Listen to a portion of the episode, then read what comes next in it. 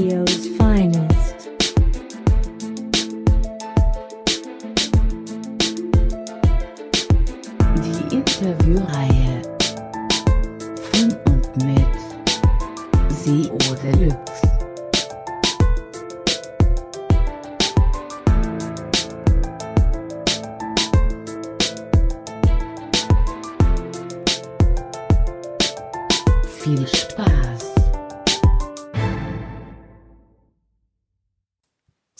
herzlich willkommen, ihr Lieben, zu einer neuen spannenden Sendung SEOs Finest. Die Ausgabe 26 erwartet euch heute. Genau, nachdem ich jetzt wieder ein kleines bisschen äh, so Päuschen gemacht habe. Letzte Sendung ist ausgefallen. Einfach extrem viel zu tun. Da konnte ich leider nicht. Musstet ihr leider quasi ein bisschen länger warten. Jetzt wieder die aktuelle Ausgabe SEOs Finest 26. Ich habe mir wieder einen richtig geilen Gast heute ins virtuelle Studio geholt. Ja, hier bei mir beim SEO Deluxe. Ich denke mal, es ist auf jeden Fall super interessant für viele da draußen, die auf der SEO Campix waren dieses Jahr. Da ist er ja quasi so als äh, Stargast ja gehandelt worden. Seine Präsentation war richtig geil gewesen. Die meisten wissen natürlich jetzt schon, von wem ich rede. Genau, ich schicke jetzt an dieser Stelle viele Grüße nach Bosnien an meinen Gast heute im Studio, an den Nedim Šabić. Hallo Nedim. Hi Marcel. So, jetzt habe ich ja deinen Nachnamen gleich mal richtig ausgesprochen. Ja, für die Leute, die es jetzt auch nicht wissen, ist ja auch mal ein bisschen kompliziert. Mein Name wird ja auch mal gern falsch ausgesprochen. Deswegen also Shabic wird's gesprochen. Na? Ja, richtig. Alle Komplimente dazu. wir haben's, gut, wir haben es ja vorher im Vorgespräch mal abgeklärt, aber es passt schon. genau. Nedim ist dein Vorname. Da mag ich gleich noch kurz drauf eingehen, weil viele, die dich kennen oder nicht kennen, die lesen dann auch immer verschiedene Schreibweisen und da habe ich mir persönlich auch mal gedacht, so, ne, wie heißt er denn jetzt? Ja, also Nedim ist der, der normale Vorname und Nedo, was man immer liest, ist jetzt noch mal was? Ist eine Verniedlichung, ja. Aha, Nedo ist quasi der Spitzname dann. Ja, genau. Okay. Und bist du bei Twitter oder in diversen Foren, wo du unterwegs bist, bist du auch als Neximus bekannt? Ja, genau, schon, ja, sage ich mal, 14 Jahre. Okay, wie bist du denn auf den Namen gekommen, Neximus? Ja, ich habe mir eigentlich wie alle, wo, wo noch E-Mails, E-Mail-Adressen auf Yahoo und etc. gesucht worden sind, habe ich dann etliche Vor- und Nachnamenkombinationen versucht, waren aber alle belegt, da ich einen Namensvetter habe, der ein bisschen älter ist als ich und Informatik schon früher studiert hat und der hat halt alle E-Mails abgeklopft mit Vor- und Nachnamen. Dann haben, musste ich mir halt einen Spitznamen aussuchen und da kam halt Neximus raus. Ja, ich wollte halt Nex oder Nexi oder irgendwas, aber alles besetzt. Dann habe ich mir halt Neximus ge genommen und jetzt, wie viele Jahre ist ja schon fünf Jahre her, dass Google Nexus benutzt. Ich habe mir, also viele haben mich angerufen, haben, ge haben gesagt, haben die jetzt deinen Namen genommen oder wie? Okay. Also nicht, nicht nach dir benannt sozusagen. Nee, nee, nee, nee, aber schon ganz ähnlich, ja. Okay. Ich hatte eingangs erwähnt, du bist in Bosnien geboren. Ja, richtig. Na, da kommst du her. Und äh, du pendelst aber zwischen Deutschland und Bosnien quasi. Ja, ja, von der Jahreszeit abhängig. Jetzt habe ich jetzt mittendrin noch Bali, aber eigentlich pendle ich immer zwischen Bosnien und Deutschland. Ja, und halb, ja, mein halbes Leben habe ich, so sage ich mal, Vollzeit in Deutschland gelebt und die andere Hälfte in Bosnien. Immer so abwechslungsreich. Meine Kindheit halt in Bosnien, dann war ich während dem Krieg, dem Bürgerkrieg in Bosnien, war ich halt in Deutschland. Nach dem Krieg bin ich dann wieder nach Bosnien. Dann habe ich hier das Gymnasium fertig gemacht und dann bin ich wieder zum Studieren nach Deutschland gekommen. Nach dem Studieren habe ich dann in Deutschland gearbeitet und dann habe ich dann parallel noch in Bosnien eine Firma aufgemacht und dann ging es los mit dem Panel. Okay, also hast du quasi auch zwei offizielle Wohnsitze dann? Ja, ja, richtig. Und deine Familie und Verwandtschaft, wo sind die? Die sind alle hier in Bosnien. Okay, aha. Und wenn du dann hier in Deutschland bist, dann ist da noch jemand da, ja, mein, oder? Ja, ja, meine Frau kommt hier noch nicht. Ah, cool, okay. Ja, hört sich auf jeden Fall äh, spannend an, aber dann sitzt du wahrscheinlich auch viel im Flugzeug oder im Zug, nehme ich mal an. Ja, leider. Also früher hat es Spaß gemacht, noch hier fast jede Woche im Flugzeug zu sein. Jetzt macht es keinen Spaß mehr und ich gucke auch immer, dass ich jetzt, wenn ich irgendwo hinfliege, dann länger bleibe.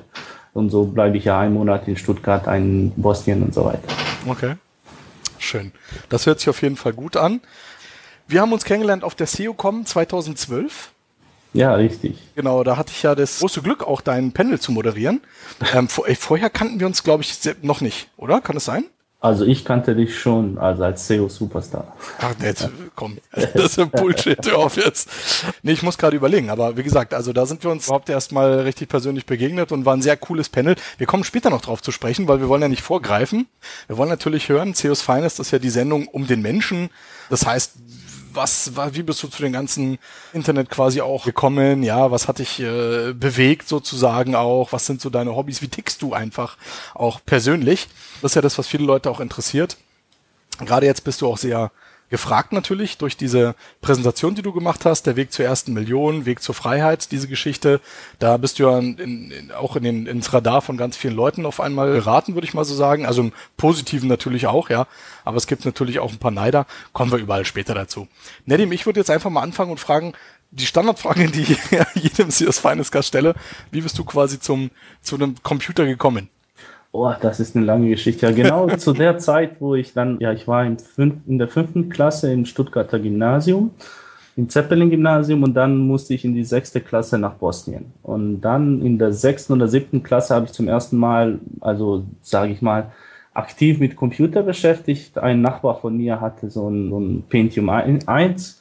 Dann haben wir halt hier in Bosnien auf einer 56K-Leitung dann gesurft und dann jede zehn Minuten gab es eine Unterbrechung, wir mussten uns wieder connecten.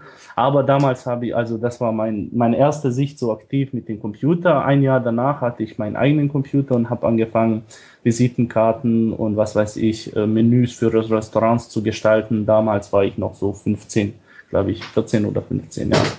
Und ja, dann ging's los. Dann habe ich ganz schnell bin ich zu Webseiten gekommen und von den Webseiten dann eigentlich schnell zum SEO, sogar bevor ich nach Deutschland zum Studieren gekommen bin, ja. Okay, das ist jetzt ein großer Sprung. Was waren da deine ersten äh, SEO-Anknüpfungspunkte? Ja, also ich habe das Ganze, ja, sage ich mal, verfolgt. Ich habe sogar schon für Alta Vista gelesen, wie man SEO macht, für Yahoo. Ja, und eigentlich haben wir uns im Gymnasium, in, ich bin also in einer Stadt aufgewachsen, also sozusagen in Bosnien, die eigentlich 50.000 Einwohner hat. Und dann bin ich zum einem Elite-Gymnasium nach Sarajevo gezogen, weil ich im Länderwettbewerb den Preis für den besten Physiker gewonnen habe in der achten Klasse. Okay, haben die haben mir dann ein Stipendium geschickt für das, geschenkt für das Elite-Gymnasium. Und in dem Elite-Gymnasium bin ich so mit anderen Freaks zusammengehangen. Ich war halt der Physik-Freak und der Mathe-Freak. Da gab es dann die Informatik-Freaks und was die Biologie-Freaks und alles Mögliche. Und mit einem Informatiktypen, der eigentlich auch die Informatik-Olympiade in Taiwan gewonnen hat, das war glaube ich 2001 oder 2002. Also er hat schon damals mit Mechatronik und Robotern gearbeitet haben wir eine Suchmaschine geschrieben, die eigentlich schneller spidern konnte als Yahoo und sage ich mal ein bisschen relevantere Ausgaben gab als damals Yahoo halt mit den Datensätzen, die wir scrapen konnten. Okay. Aber unser Bot war halt schneller als der von Yahoo. Und dann haben wir eine, sagen wir mal, eine eigene Suchmaschine geschrieben, also die hieß damals fame.com. Und wir haben ganz schnell das Interesse von Yahoo geweckt, weil wir da damit geworben haben, dass unsere Suchmaschine schneller ist als Yahoo und die wollten uns aufkaufen. Damals waren wir zu dritt und haben uns leider um den Preis gestritten und wie dann die Verteilung geht und am Ende wurde daraus nichts. Aber das Angebot von Yahoo stand damals, wurde aber niemals verkauft. Seitdem habe ich halt, ich habe erstmal aus der Perspektive von Suchmaschinenbetreibern gedacht, Mhm. Dann habe ich gesehen, ja, wie manipulativ das ist, wenn man selber eine Suchmaschine schreibt, was man eigentlich als Webmaster machen könnte. Und dann die Menschen die Suchmaschinen so toll benutzt haben, habe ich dann angefangen, halt SEO für Webseiten zu machen. Damals noch hauptsächlich für den amerikanischen Markt und Yahoo. Okay, also dieses äh, Sven-Angebot von Yahoo, sagst du gerade, ist komplett verpufft. Also da hat dann auch keiner Geld gesehen und Yahoo auch das Projekt dann nicht bekommen. Also hat ja keiner irgendwas gewonnen. Schade. Genau, wir, wir haben uns deftig also gestritten. Also nicht, also ich habe mich da eigentlich aus der Sache herausgezogen, weil ich eigentlich am wenigsten da ja, mit beteiligt war. Sozusagen. Ja. Es waren nicht meine genialen Ideen, eher von den zwei Informatikern, die da am, im Boot waren. Und die haben sich halt untereinander extremst gestritten und da konnte man auch das nicht schlichten und nicht sagen, die, die Hälfte des Codes ist dein und die zweite Hälfte ist von dem. Also daraus wurde halt nichts. Okay. Wir haben das als damals auch als Teenager auch nicht verstanden. Also das Angebot von Yahoo war so ein 2 Millionen Dollar, glaube ich. Ja, und wir haben das nicht verstanden, also den Wert, den wir damals bekommen konnten da, dadurch. Uns war es viel wichtiger, weil wir so, was sage ich mal, Geeks waren in den Nischen, ja, dass da unter unser Name drin steht als das Geld, ja. Okay. Und aus dem Projekt ist dann aber nichts geworden. Also es ist komplett dann ja, ist tot, ja. Versandet sozusagen. Genau, ja. Es ist auch ganz schnell, also nach ein oder zwei Jahren war es dann auch outdated, sage ich mal. Da kam halt auch Google angetanzt und dann war es schon mal damit zu Ende. Diese haben ja quasi auch mit zwei Programmierern gegründet, da hat's geklappt, siehst du. Also es Ja. kommt halt immer auf die Menschen an. Ja, richtig. Also die waren auch ein bisschen älter und so, ja. Also, aber hat schon Spaß gemacht damals, ja. Okay. Also da hast du ja schon richtig losgelegt. Das ist ja schon ein krasser Einstieg. Also während viele als, äh, keine Ahnung, auch puh, ja, Webdesign, Programmierer, Quereinstieg hatten, bist du direkt über eine eigene Suchmaschine quasi ans Thema SEO rangekommen, so wie ich das jetzt verstehe. Ja, richtig. Das ist auf jeden Fall sehr interessant. Du hast gesagt, du hast ein Stipendium gewonnen, weil du einen äh, Physikpreis da gewonnen hast, oder was war das? Also hier in den Balkanländern wird zwischen den Gym Gymnasien immer ein Wettbewerb gemacht, und Mhm. zwar in Mathematik, Physik und Informatik. Das heißt, es wird, es werden auf Niveaus erstmal in Gemeinden, dann in, in Bundesländern und dann in Staaten untereinander werden dann Wettbewerbe gemacht, wo dann, wo es Aufgaben gibt, die zu lösen sind, zum Beispiel Mathematikaufgaben. Mhm. Und wer dann die meisten Punkte bekommt, geht dann, geht dann weiter. Und ich habe halt in Bosnien damals in der achten Klasse den zweiten Platz eingenommen in Physik. Und deswegen die, das Elite-Gymnasium war daran interessiert, durch diese Schüler dann Marketing zu machen, weil dann die Gewinner von solchen Wettbewerben halt in Zeitungen auftauchen und dann damit beworben wird, auf welche Schule sie gehen und das dann weiter in Gymnasien gemacht wird. Deswegen haben sie mich halt beworben und dann auch damit gekauft mit dem geschenkten Stipendium, dann in den nächsten Jahren halt als Physiker die ganzen Wettbewerbe zu gewinnen und dann mit der Schule zu prahlen sozusagen. Okay, das ist ja nicht verkehrt, sage ich jetzt mal. War das von dir irgendwie geplant? Also hast du darauf hingearbeitet oder war das auch Ja, Zufall? eigentlich schon, schon von der sechsten Klasse an habe ich daran gearbeitet, aber erst ab der siebten gab es dieses Elite-Gymnasium. Die sind dann halt nach Bosnien gekommen, haben das Mhm. aufgemacht und das war dann, sage ich mal, so ein UFO-Lab, ja, aus bosnischer Sicht. Also eine Schule, die es damals auch, glaube ich, so in Deutschland nicht gab. Die hatten halt alle möglichen Laboratorien, die haben halt Profs von, von, von Unis genommen, die Ja. dann uns als ja, zu Schülern zur Verfügung standen und das war schon cool. Also ich hatte Unterricht von Doktor, Doktor von Informatik und Mathematik und Physik, was weiß ich. Also das gab's auf normalen Gymnasien halt nicht. Da waren halt ganz stinknormale Lehrer drin, die halt die, ihr Zeugs durchgebracht haben und bei dem Elite-Gymnasium war es dann ganz andersrum. Also man musste wirklich richtig fit sein im Kopf und dann da überhaupt mithören zu können, ja. Okay. Ja. Du sagst, du hast darauf hingearbeitet. Würdest du dich dann als zielstrebigen Menschen bezeichnen? Äh, mittlerweile nicht mehr, aber damals schon, ja. Ja, Okay. Ist diese Eigenschaft verloren gegangen im Laufe der Zeit? Ja, ich denke in so in den letzten ein, zwei Jahren, wo das Geld eigentlich jetzt keinen Unterschied mehr macht, habe ich keine mehr Ziele, die man, auf die man zielstrebig arbeiten könnte hinaus.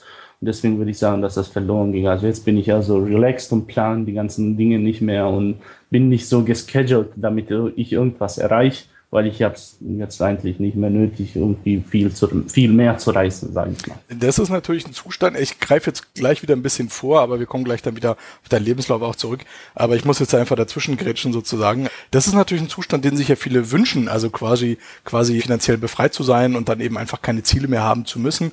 Aber ist das nicht vielleicht dann auch ein bisschen negativ, dass man sagt, oh, jetzt habe ich gar keine Ziele? Kommt da nicht Langeweile auf? Wie, was würdest du sagen? Manchmal, aber Geld ist ja nur eins von den vielen Zielen, die man so im Leben hat, denke ich mal. Richtig. Ja, und aber der größte Stress kommt halt davon, außer man ist verheiratet. aber ja, aber damit ist vieles gelöst, denke ich. Aber es gibt viele andere Sachen, mit denen man sich beschäftigen könnte. Gel Geld ist ja nicht gleich Freiheit. Freiheit muss man sich halt auch seelisch erarbeiten und über die ganzen vielen Dinge, die dann drumherum, drumherum passieren, einfach keine Gedanken zu machen. Das ist gar nicht so leicht.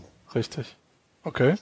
Ja, eine interessante Einstellung. Wir kommen auf jeden Fall zum Ende der Sendung nochmal drauf zu sprechen, wenn wir ja auch über dein aktuelles Projekt Weg zur Freiheit dann nochmal in Ruhe reden wollen. Genau. Jetzt warst du noch relativ jung. Wir sind jetzt, du bist jetzt gerade so, was, 15, 16 gewesen, glaube ich. Genau, und dann kam das Ding mit den Amerikanern. Ja. Genau. Das, da muss ich kurz auch erzählen, das hast du mir auf der, auf der SEOCom 2012 erzählt, weil ich kann mich, glaube ich, dran erinnern, die Präsentation von dir, da war eine der ersten Folien, du sitzt in einem roten Porsche oder Mhm. sowas? ja, richtig, ja. Genau. Und da haben natürlich die Leute auch gefragt und hast du halt gesagt, ja, da war ich halt in Amerika und hast mir da eine wilde Geschichte erzählt, äh, wo ich ganz begeistert war. Also die fand ich wirklich irre, unglaublich, muss ich ganz ehrlich sagen. Also immer noch eine Hammer-Story, an die ich mich gerne erinnere. Jetzt wollen die unsere Leser natürlich auch mal von dir hören. Also, was ist da passiert in Amerika? Ja, wieder, also die Amerikaner haben gemerkt, dass man mit diesen ganzen Wettbewerben in Bosnien halt zwischen den Gymnasien und so stattfinden, auch was davon profitieren könnte. Die haben dann, äh, das nennt sich Youth Leadership Program, haben die aufgestellt. Das ist von der amerikanischen Botschaft in Bosnien dann realisiert worden. Und die haben dann unter den allen Nationalisten in Bosnien eigentlich 18 rausgesucht, die nach ihren Vorgaben oder Psychoanalysen, sage ich mal so, dann die, die Leader in einem Land, also die Führer in einem Land werden. Und dann haben die uns dann in vier, fünf, sage ich mal, Etappen ausgefragt und immer segmentiert, segmentiert, segmentiert, bis die dann 18 gefunden haben. Es waren, glaube ich, ungefähr 18.000 Bewerbungen und dann sind dann nur 18 Schüler dann nach Amerika gegangen. Das heißt, sie, sie, sie hatten vor zu sehen, ob sie prognosieren können, wer von den ganzen Schülern eigentlich das ganze Land, also Bosnien, in, in 10, 15 Jahren führen wird und die Führungsposition einnehmen wird. Die haben uns dann nach Amerika eingeladen und haben uns drei Wochen lang durch ganz Amerika geschleppt und sie haben uns so kurz gesagt die besten und die schlimmsten Sachen von Amerika gezeigt. Okay. Und von den, sage ich mal, von den Highlights, die gerne alle hören möchten, ist, also wir waren im Capitol Hill, wir waren im Weißen Haus, wir sind sogar mit dem Atomzug zwischen Capitol Hill und White House gefahren, wo eigentlich das nur für den Präsidenten gestimmt war. Wir waren auch in einer Senat Senatorensitzung anwesend, was eigentlich verboten ist. Wir haben jeden Senator einzeln kennengelernt kennengelernt. Ja, wir waren auf der besten Schule, in, auf der besten Highschool in Amerika, auf der schlechtesten Highschool in Amerika. Was viele nicht wissen, zum Beispiel die Grundvoraussetzung, dass du auf, das, auf die schlechteste Highschool in Amerika gehst, ist, dass du keine Eltern hast, dass okay. du Nachtschicht arbeitet und dass du registrierter Drogenabhängiger bist. Und diese Schule ist in Washington DC stationiert, wo genau auch die beste Hochschule ist, ne, die High School, die Jefferson High School, die einzigste High School, die einen Supercomputer hat, ja. Mhm. Und dann sind wir halt in Washington DC, haben wir ganz viel gesehen. Und das waren halt so die kleinen Highlights. Und ja, am Ende haben wir gemerkt, ja, haben wir auch alle gefragt, ja, warum habt ihr alles das gemacht? Warum habt ihr uns alles gezeigt? Die haben gesagt, ja, das, der Zweck eigentlich, den wir euch, sage ich mal so, sagen dürfen, ist, dass ihr nicht nach Amerika auswandern, sondern in eurem Land was reist und dass wir dann Kontakte zu den Menschen haben, die was halt in eurem Land gerissen haben. Und von den 18 haben sie eigentlich nur zwei Fehllandungen gemacht. Also zwei von den 18 sind nicht so erfolgreich, wie sie es gedacht hatten. All die anderen 16, die machen wirklich was Deftiges in unserem Land, ja.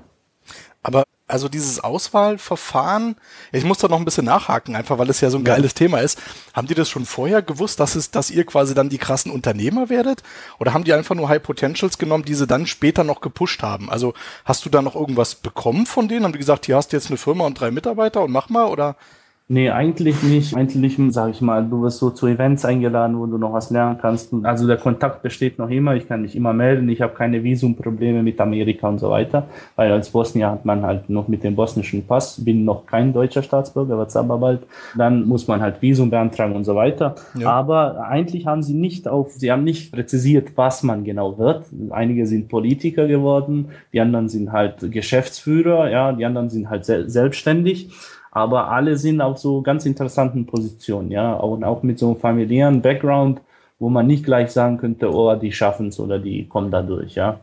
Und ja, da muss ich Respekt sagen von den ganzen Analysen, die sie gemacht haben. Ich hätte nicht gedacht, dass man sowas, sowas eigentlich im Voraus planen oder erahnen könnte. Ja, also ich bin so einer, der gegen diese Verschwörungstheorien ist und immer dagegen auch sich aggressiv widersetzt. Aber ich wurde ja selber, sage ich mal, ein Teil von sowas, wo ich nicht geglaubt hätte, dass man sowas halt vorahnen kann, 10, 15 Jahre im Voraus sehen kann, welches Kind dann auch wirklich was im Land wird oder so. Ja, also das, ich habe eher gedacht, dass, dass, dass die Umstände viel mehr, viel größere Faktoren sind als alles andere. Aber es, am Ende zeigt sich, dass eigentlich die Persönlichkeit, die Menschen steckt, eigentlich viel relevanter ist als die ganzen Umstände, in denen man umgeben ist. Ja, weil ich hätte dasselbe egal wo gemacht. Das sind die meisten, die ich kenne, die jetzt unter den 18 waren, die hätten das genauso gemacht, wenn sie in Zimbabwe oder in Amerika waren. Das, das hätte keinen Unterschied gemacht.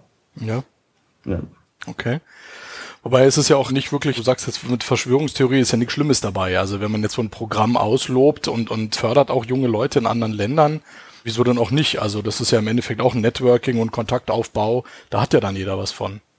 Ja, klar, aber wenn man jetzt ein bisschen tief, wenn man jetzt ein bisschen in die Verschwörungstheorie einsetzt und sagt, ja, die haben schon selber Menschen dazu gefördert, da zu sitzen, wo sie jemanden brauchen und dann direkt anzusprechen zu können. Das könnte man ja auch sagen, dass sowas passiert ist halt. Aber ich hätte jetzt nichts Okay. dagegen, wenn sie mich ansprechen, ja.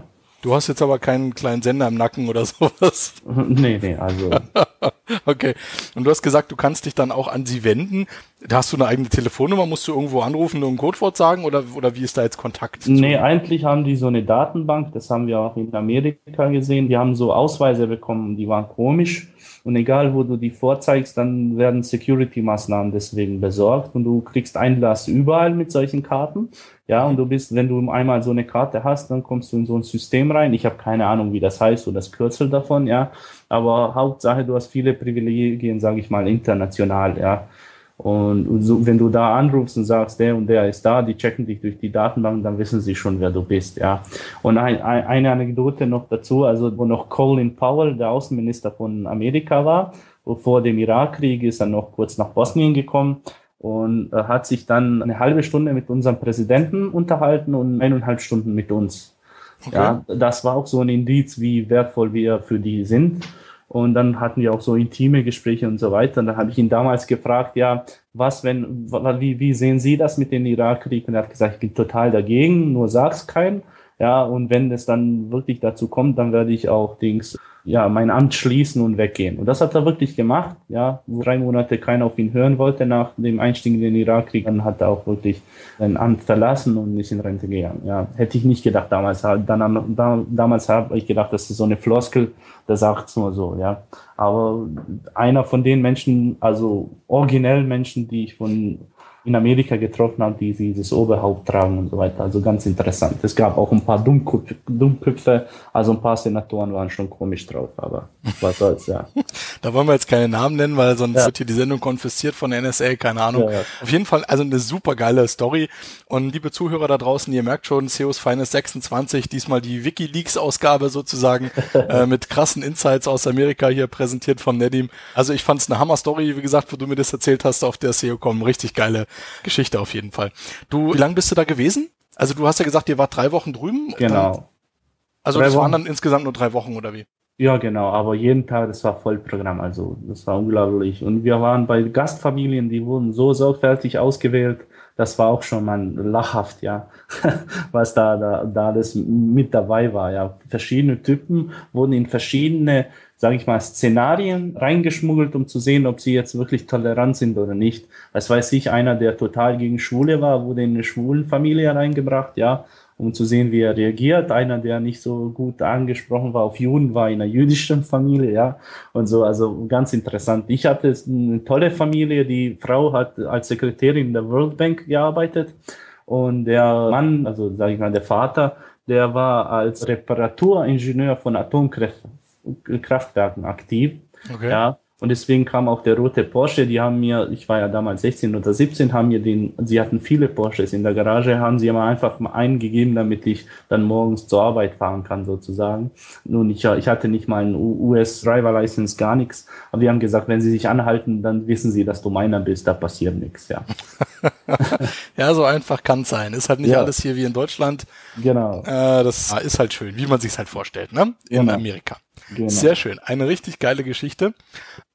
Jetzt dann, du, du warst dann wieder in, in Bosnien quasi mit 16? Ja, ja, genau. Dann und hast dann gedacht, so jetzt mache ich mein, mein eigenes Business oder wie ging es dann weiter? Also was hast du nach dieser Amerika-Geschichte für dich dann gemacht? war eigentlich nur ganz viele Webseiten und Eigenprojekte mit SEO. Also damals ging der Hype erstmal los mit Webseiten. Da ganz große Firmen hatten nicht mal ihre Webseite. Da bin ich zu denen gegangen und habe gesagt, also wenn ihr jetzt den Trend verfolgen wollt, müsst ihr eine Webseite haben. Das habe ich dann ganz teuer gemacht. Ja, und dann SEO-Eigenprojekte im Amerik amerikanischen Raum gemacht. Schon damals mit Affiliate experimentiert und so weiter. Ja. Okay, was, was gab's da für Affiliate-Anbieter?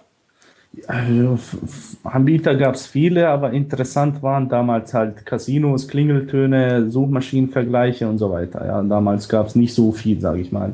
Aber ich habe auch damals schon versucht, ein paar eigene Dinge zu platzieren, sage ich mal, aus der Luxusnische und so weiter. Ging aber damals noch schwierig, weil nicht online noch gezahlt wurde. Also zwei, drei Jahre später war es viel besser, ja.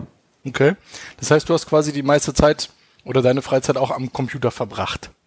Ja, eigentlich richtig in der Garage. Das zweite, also ich mag Autotuning und so weiter, habe auch Street Racing gemacht, also legales. Und da war ich ganz oft unterwegs und Basketball habe ich halb professionell gespielt. Ich war sogar in der zweiten Bundesliga in Bosnien unterwegs und habe aber, wie heißt das, Lungenentzündung bekommen Oh, war halt okay. zwei Monate weg. Und danach habe ich halt mich zum Schiedsrichter schulen lassen. Und ganz genau vor meinem Examen zum Fieberschiedsrichter musste ich halt nach Deutschland zum Studieren. Dann habe ich halt auch das Examen nicht gemacht.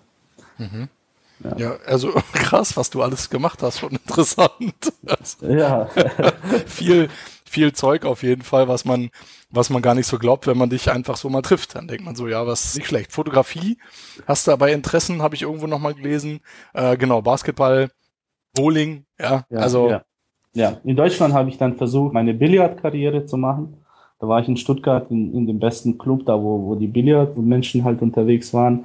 Und ich habe gefragt, kann ich in den Club mitmachen? Da haben sie gesagt, ah, die haben so viele Anmeldungen, da haben sie keinen Platz mehr und so weiter. Da habe ich gesagt, ja super. Haben, haben sie so ein Turnier gemacht, konnten sich halt auch Amateure dann anmelden, habe ich mich halt angemeldet. Und nur im, Halbfinale hat mich ein Halbprofi aus Ukraine rausgeschmissen. Und dann kam der Besitzer von dem Billardclub und gefragt, "Mo- möchten Sie doch nicht bei uns mitmachen? Habe ihn gefragt, ja, kann man als, also als Deutsch, in Deutschland mit Billard, also zu Eurosport kommen und den ganzen Final da, Dinge, die, die ja eigentlich alle fast auf der Insel in UK gemacht werden, da haben die gesagt, also aus Deutschland geht da nur einer oder zwei hin. ja. Und dann habe ich halt die Karriere weggeschmissen, aber da ist ja noch nicht, ja, könnte man noch machen, ja, mit dem Billardding, ja. Also als Billard spielen, das ist sowas, also das mache ich fast täglich. Okay, aber das ist dann, dann Pool oder Billard. Ja, Pool eigentlich, aber Snooker lohnt sich eigentlich nur zu spielen, wenn du da jetzt irgendwie hoch in die liegen willst oder sowas, ja. Ja, Also, weil Pool ist doch, ich bin ja totaler Laie, muss ich gerade gestehen. Also Billard Ja. ist das Normale, was jetzt, sag ich mal, in der Spielhalle steht und Pool ist ja, wo man immer die farbigen Kugeln und dann die rote, ne? Immer im Abwechseln. Nee, nee, Snooker ist genau das mit den roten Snooker Kugeln. ist das, okay. Genau. Okay. Gut, das habe ich mich gerade als totaler Sportnoob geoutet. Ja. Aber gut, das passt schon. Alles klar. Also man sieht auf jeden Fall, du hast viele interessante Sachen am Start oder hast viel vorgehabt in deinem Leben oder hast es sogar noch vor. Da ist also nicht nur, bist nicht nur auf SEO geeicht, sondern hast eben auch, ja, krass andere Sachen. Also es ist interessant. Also einfach auch mal Sport zu machen oder irgendwas ganz anderes. Ja, finde ich, finde ich gut. Ja. So, SEO Freelancer, Software-Tester, so viel tolle Sachen gibt's hier noch in deinem Lebenslauf zu entdecken. Wie Ja. wird man denn Software-Tester? Was hast du denn bei Robert Bosch gemacht? Da gab es so eine Anzeige zum Werkstudenten, da war ich schon Student in Stuttgart, habe ich mich angemeldet, ich brauchte die Kohle unbedingt, bin ich zum Interview gegangen und die wollten eigentlich ein Physik-Multitalent, ja. Da habe ich gesagt, ja, der bin ich. Es war so eine Abteilung für Sondermaschinenentwicklung, das heißt nicht für normale Maschinenentwicklung und äh, Normalprodukte von Bosch, sondern für Sondermaschinen. Das heißt, Maschinen werden in zwei oder drei Stück produziert und in der Abteilung waren eigentlich nur irgendwelche Doktor, Prof, Magister, was weiß ich, irgendwelche, äh, sage ich mal, ja, Entwickler, die die ganzen Maschinen dann gemacht haben und das Ganze programmiert haben. Und ich musste dann alles machen, was, wozu die keinen Bock hatten. Das heißt, ah, Okay. ja, Elektro Löten, also es fing, es fing mit Löten an und es endete mit Software-Testen, ja. Und alles ist irgendwie mit komischen Ereignissen verbunden. Ich habe halt kurz eine Software getestet und mehr Bugs gefunden als der Hauptingenieur dort. Und dann haben die gesagt, jetzt könntest du immer Software testen. Und da ich dann damals Informatik studiert habe, bin ich dann immer eingeladen zu, zu den Meetings, wo dann Algo-Probleme beredet wurden. Und dazu konnte ich auch einiges mit beitragen. Bin ich halt immer in jede von den Sitzungen mit dabei gewesen. Und am Ende habe ich eigentlich einen Ingenieursjob für Werkstudentengeld gemacht, ja. Okay. Und damals wurde der äh, Robert, also der Bosch-Shop erstellt und er ging online. Er war schon sogar ein oder zwei Jahre schon online und hat aber aus- aus SEO-Sicht nicht viel gebracht. Dann habe ich so eine Analyse geschrieben und dann in die Abteilung geschickt. Und die haben mich dann direkt eingeladen, das alles umzusetzen und so weiter. Und am Ende wollten die eine SEO-Abteilung aufmachen und mich dort zu beschäftigen, aber ich hatte zu hohe Gehaltsansprüche, die eigentlich durch Human Resources nicht gedeckt waren. Und dann bin ich aus Robert Bosch raus. Aber ich hatte eine tolle Zeit dort und habe vieles gelernt, was eigentlich, also die Insights, was man in Robert Bosch von Technik sieht, das ist unglaublich, was da alles so entwickelt und was noch nicht auf dem Markt ist und so weiter. Ja, Da Ich muss ich, ja? ja, ja ich habe so, sogar meinen Laser für 5000 Euro damals kaputt gemacht. Das war sehr viel Geld für mich damals. Und dann bin ich zum, ja, zum Chef gegangen und hat gesagt, macht nichts hier, bekommen Sie einen anderen, ja. ja, sowas. Du hast jetzt gerade auch über Geld gesprochen, dass du halt eine, eine hohe Gehaltsforderung hattest. War die deiner Position entsprechend deiner Meinung nach? Also konnten die einfach so viel quasi für so eine Stelle nicht zahlen oder ist dein Plan generell einfach immer sehr hochpreisig zu sein? Nee, also ich hatte, da, ich hatte damals schon Kontakt zu anderen SEOs, sage ich mal, die was ähnliches gemacht haben. Und ich, ich sage es mal, wenn, die wollten mich als SEO-Abteilungsleiter. Das heißt, die wollten zuerst drei andere beschäftigen, die für mich arbeiten würden. Ich würde das Ganze leiten. Und ich habe von keinem anderen Abteilungsleiter gehört, dass der was Geringeres bekommen hat. Ja? Okay. Deswegen habe ich gesagt, ja, also nach Human Resources als Abteilungsleiter Anfänger bekommst du so 1600 Euro netto ich wollte 2300 oder sowas und das ging halt nicht. Und dann okay, halt gesagt, ja. also für das Geld will ich einfach nicht arbeiten, weil irgendwo anders kann ich das Gleiche bekommen, ja. Muss ich mir keine Sorgen machen. Die haben halt gesagt, tut uns leid, aber nach Humans Resources Vorschriften, was bei denen heilig ist, können wir das halt nicht machen. Okay, naja gut, dann, ja. dann passt's ja, dann ist es ja auch in Ordnung. Ja. Nee, weil es nur die Frage, weil oftmals gehen ja auch Leute teilweise mit überzogenen Vorstellungen rein oder pokern extra hoch, damit man dann wieder sich in der Mitte irgendwo einigt. Manchmal ist es aber auch so, dass Firmen einfach Tatsache zu wenig bezahlen für gewisse Stellen, weil sie die Markt auch gar nicht kennen oder nicht wissen, was, was einfach so der Standard ist. Ne? Deswegen die Frage. Ja, damals war ich nicht so klug mit diesen Einstellungen. Ich habe einfach nur geguckt, eigentlich, was der Standard ist, wollte den Standard und den, ja. den konnten sie nicht halten. Dann habe ich gesagt, okay. Aber nachher habe ich dann auch richtig gepokert, ja. Naja, klar, wieso denn ja. nicht? Ja. Im, Im wahrsten Sinne des Wortes sogar. Ja, ja, richtig. genau. Dann machen wir mal einen Sprung. Da hier, ich meine, ich muss jetzt nicht jede Station hier irgendwie durchkauen, aber eins ist mir noch ins Auge gefallen und zwar warst du fast, naja, viereinhalb Jahre, steht hier bei Airnet Consulting. Genau. Was, was ist denn Airnet? Das hört sich ja, hört sich ein bisschen an wie Skynet, also spannend. Ja, Airnet ist eigentlich, das ist eine Gruppe. Jetzt ist es sogar eine Airnet Group. Die hat mehrere Unternehmen. Damals war es halt nur eine GmbH. Die haben Softwareentwicklung gemacht für die Pharmaindustrie und für das Militär. Und dann habe ich ja, einiges gemacht, erstmal als Software Development Manager. Das heißt, ich habe ganze Gruppen von Programmierern einfach angewiesen und mit denen alles gemacht. Ergaben sich interessante Projekte, über die man wenig reden dürfte. Aber eigentlich kann ich sagen, also für Sanofi Aventis haben wir vieles gemacht, anfänglich. Und Sanofi Aventis ist eigentlich die, die, das Pharmakonzern in Asien wie Bayer halt in Europa. Mhm. Und wir haben für das deutsche und für das malaysische Militär ganz viel programmiert. Und dann haben wir eigentlich viele Webseiten gemacht, meistens für unsere Partnerunternehmen, die, mit denen wir halt die ganzen Dinge im Softwarebereich gemacht haben. Und dann wollten wir uns noch und unseren ganzen Partnern ganz viele Aufträge einbringen. Dann habe ich SEO für die ganzen Webseiten gemacht, ja. Und dabei kam ganz vieles raus, sage ich mal. So am Ende wurde das alles jetzt verkauft und der Inhaber von der Airnet ist jetzt eigentlich Botschafter für Bosnien in Pakistan. Okay. So, also er hatte eine sehr erfolgreiche Karriere. Er ist eigentlich, er war der jüngste Doktor, der jüngste Doktor stammend aus Bosnien und Herzegowina und eigentlich auch der jüngste Multimillionär stammend aus Bosnien, ja. Und er hatte also eine sehr erfolgreiche Karriere, mit dem bin ich sehr eng befreundet. Und für ihn habe ich halt sehr, sehr lange sehr viel gemacht. Ja, und er hat mir auch, er hat mich sehr, sehr toll unterstützt während meiner Studienzeit und auch menschlich, also war er also einer der wichtigsten Menschen in meinem Leben, ja. Mhm, okay, ja, das ist auf jeden Fall einfach auch wichtig, dass man, dass man Kontakte hat und einfach Leute, die einen auch pushen, weißt du? Ja, richtig. Also definitiv. Das hast du ja auch nochmal bei der Campix ja auch nochmal gesagt, dass du da auch dein Umfeld hast an Leuten, die du auch coacht und pusht und im Gegenzug geben die dir wieder Tipps, weil es soll ja nicht einfach nur immer nur ein, ein Nehmen sein, sondern halt auch ein Geben und Nehmen. Ja. So wie ich dich da verstanden habe. Und genauso soll es ja auch sein. Finde ich sehr cool, auf jeden Fall. Ja. Weil das Problem ja gerade, wenn man dann auch selbstständig ist oder im eigenen Kämmerlein sitzt, eben äh, seine Projekte macht, dass man eben, dass dieser menschliche Kontakt so ein bisschen verloren geht. Richtig. Ja, also das hat man ja auch bei vielen Leuten, die dann auch wirklich wieder raus und dann einfach mit vier Leuten arbeiten, weil sonst stumpft man auch ein bisschen ab. Man braucht ja auch immer frischen Wind, frische Ideen. Man muss hier austauschen. Dann braucht man auch wieder eine Zeit, wo man mal ein halbes Jahr in Ruhe alleine arbeiten kann. Also ich, äh, bei mir sind das so Phasen. Ich weiß nicht, wie es bei dir ist. Ja, richtig. Es hängt auch sehr davon ab, wo man eigentlich lebt und ob man in einer Großstadtmentalität umgeben ist oder ob man ein bisschen, ja, sage ich mal, öfters seine Freunde treffen kann und auch seine Ex-Geschäftspartner und so weiter. Also in Deutschland ist es sehr, sehr, sehr unterschiedlich. Und ich würde sagen, ja, es kann sich sogar dazu entarten, wenn man Alleingänger ist, dass man zwei, drei Jahre eigentlich alle Kontakte verliert. Das ist richtig. Das kann in Deutschland passieren. Ja, okay. Ähm, du hast die, die SEO-BA, die Domain. Genau. Ja, die ist ziemlich cool, weil kurz und prägnant. Die ist interessanterweise auch in der deutschen und englischen Version verfügbar, also quasi dreisprachig. Richtig. Da sind auch coole Blogartikel. Ich verlinke es auf jeden Fall noch in den Show Notes. Habe ich vorhin ein bisschen gelesen, kann ich auch nur empfehlen. Und du hast eine Hosting Company. Genau. Da bin ich vor, ach, ich weiß auch nicht mehr, wie lange, drei Jahren eingestiegen und da sind es jetzt schon vier, ich glaube vier. Und die, das ist eigentlich einer der führenden Hosting-Unternehmen in Kroatien gewesen und die wollten dann expandieren. Da habe ich gesagt, komm, ich mache mit, dass wir das in Bosnien machen. Und dann haben wir das halt in Bosnien gemacht und wir haben jetzt 26 Mitarbeiter und das klappt prima, ja.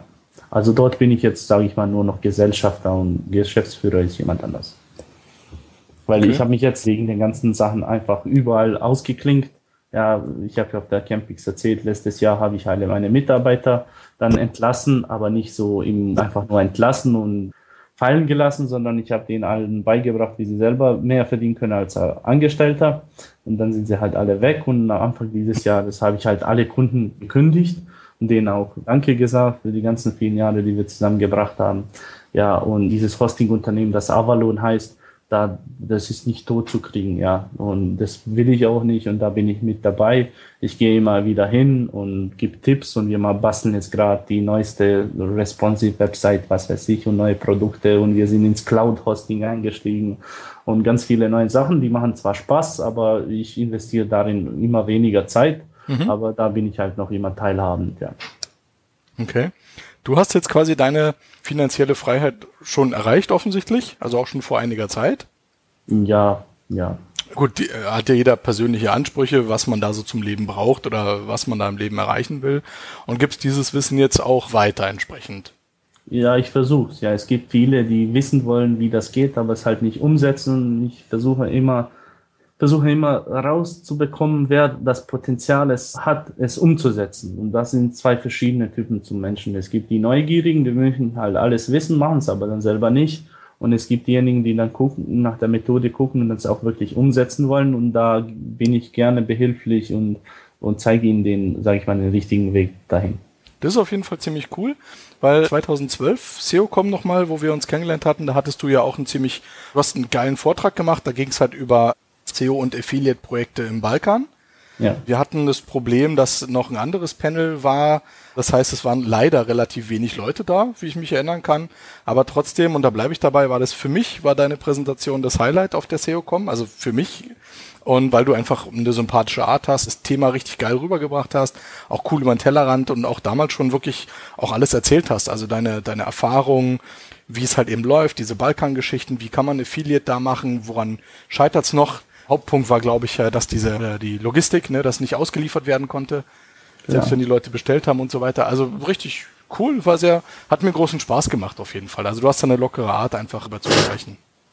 Ja, danke. da war jetzt gar keine Frage drin, irgendwie stellt fest. genau. Und bei der Campix, und da kommen wir jetzt dazu, also wer es nicht mitbekommen hat, aber ich glaube, der würde jetzt die Sendung auch gar nicht hören. Hast du ja eben auch diesen Vortrag gemacht, äh, Weg zur ersten Million, Affiliate, 150 Affiliate-Projekte, was du dann aber innerhalb der Präsentation auch wieder relativiert beziehungsweise gekippt hast, weil es geht ja eben nicht darum, 150 Affiliate-Projekte zu machen. Und bist dann eben nach dieser Campix ja auch zum, zum coolen Speaker da quasi ernannt worden und alle waren ganz begeistert. Ich ja auch. Also ich stand hinter dir. Standen ja, also die Leute waren ja vorne drin und dann waren ja hinten noch Leute. Genau. Genau, und also, ich war leider noch hinten, weil ich zu spät gekommen bin. Und dann konnte ich dich quasi nur in einer, in einer Scheibe so als Spiegelung die ganze Zeit sehen. Eigentlich warst du gar nicht zu spät. Also ich habe mich also wirklich gewundert, was da passiert ist. Ich habe ehrlich gesagt 20, 30 Leute erwartet und davon 10, 15, die ich schon kenne. Ja. ja. Die halt eigentlich nur die Details sehen wollten. Ich habe ihnen den Kaffeepausen erzählt, ja, dann komm halt in den Vortrag, habe jetzt keine Zeit, das alles zu erzählen. Und dann war es, ich glaube, 15 Uhr war der Vortrag vor mir fertig. Da bin ich halt so rein und habe den Beamer eingestellt, mein Laptop und so weiter. Und da war der Saal eigentlich recht leer und dann kamen sechs Menschen, haben sich hingesetzt. Ich habe gedacht, okay, die sind jetzt kurz aus dem Flur hier rein, um was zu bereden, wie das halt so üblich ist auf der Campix. Aber nein, nach zehn Minuten kamen noch zehn weitere Menschen, 15, 20. Und so eine halbe Stunde, bevor der Vortrag eigentlich offiziell anfängt, war jeder Sitzplatz und jeder Sitzplatz auf dem Boden belegt. Ja. Mhm. Ich habe mich wirklich gewundert, was passiert hier. Da habe ich ja auch alle laut gefragt, seid ihr richtig hier im Raum? Wollt ihr wirklich mich hören oder was ist hier passiert? Und haben gesagt, ja, alle wollen mich hören. Und noch so weiteren fünf Minuten, wo du dann da warst, du warst ja sozusagen 20 Minuten früher da, das heißt, du bist ja nicht zu spät. Dann, da war alles bis zur Tür hinten war alles dicht, ja. Da habe ich gesagt, wir fangen mal gleich an, weil wir müssen ja nicht die offizielle Zeit beanspruchen, weil die, keiner kann ja keinen Platz mehr finden.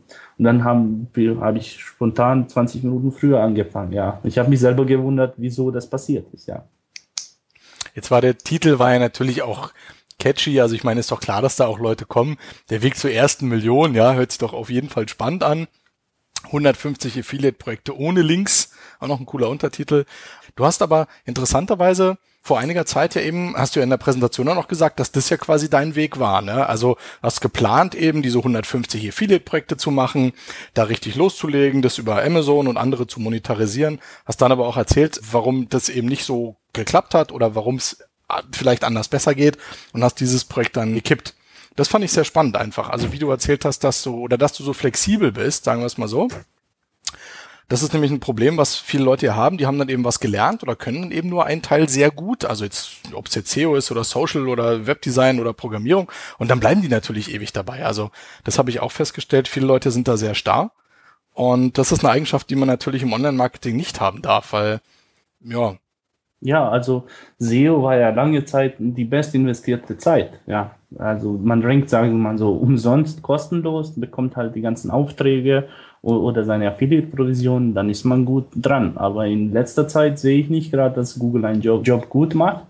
Ja, ich war ja sehr, sehr fasziniert von, von Karl Kratz und von seiner ganzen Philosophie. Erstens. Zweitens von den BDF, IDF Formeln und den ganzen, was da alles dahinter steckt. Da habe ich tief gegraben und ja, versucht mit Karl, ich habe, sage ich mal, Karl mit Fragen zugehäuft und er hat mir das prägnant, prägnant dann erklärt, ein paar Dinge, die ich unbedingt wissen wollte. Habe dann ein eigenes WDF-IDF-Tool programmiert, das heißt in der Firma habe es meinen Programmierern gegeben, mit dem Anspruch sehr präzise zu sein, weil wir haben ja ein Hosting-Unternehmen, können den ganzen Server nutzen und so weiter. Da haben wir für die Rechner viel Rechenkraft beansprucht, ja.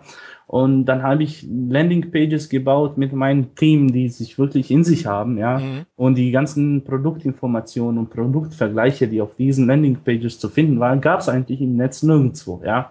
Da habe ich gedacht, also wenn ich jetzt so eine geile Landingpage mache, die für den Benutzer einfach Inhalte hat, die er sucht, der unbedingt haben möchte, ja, und dazu noch WDF, IDF ein bisschen mit ins Spiel bringen, und dann klappt das schon, ja. Und bei 90 Projekten, ja, sage ich mal so 20 oder 30 Prozent haben richtig gut gerankt, der andere, das andere war scheiße, ja. Und dann habe ich geguckt, okay, vielleicht ist die Konkurrenz groß, vielleicht haben die viele Links, vielleicht ist irgendein anderer Faktor, aber nee, Google hat einfach von 10 irgendwelche Resultate ranken lassen, die eigentlich nichts, also nicht aussagekräftig sind. Es ist wirklich viel Bullshit unterwegs. Ja. Und meine Landingpage war nicht in den Top 20 oder nicht, manchmal nicht in den Top 100, ja.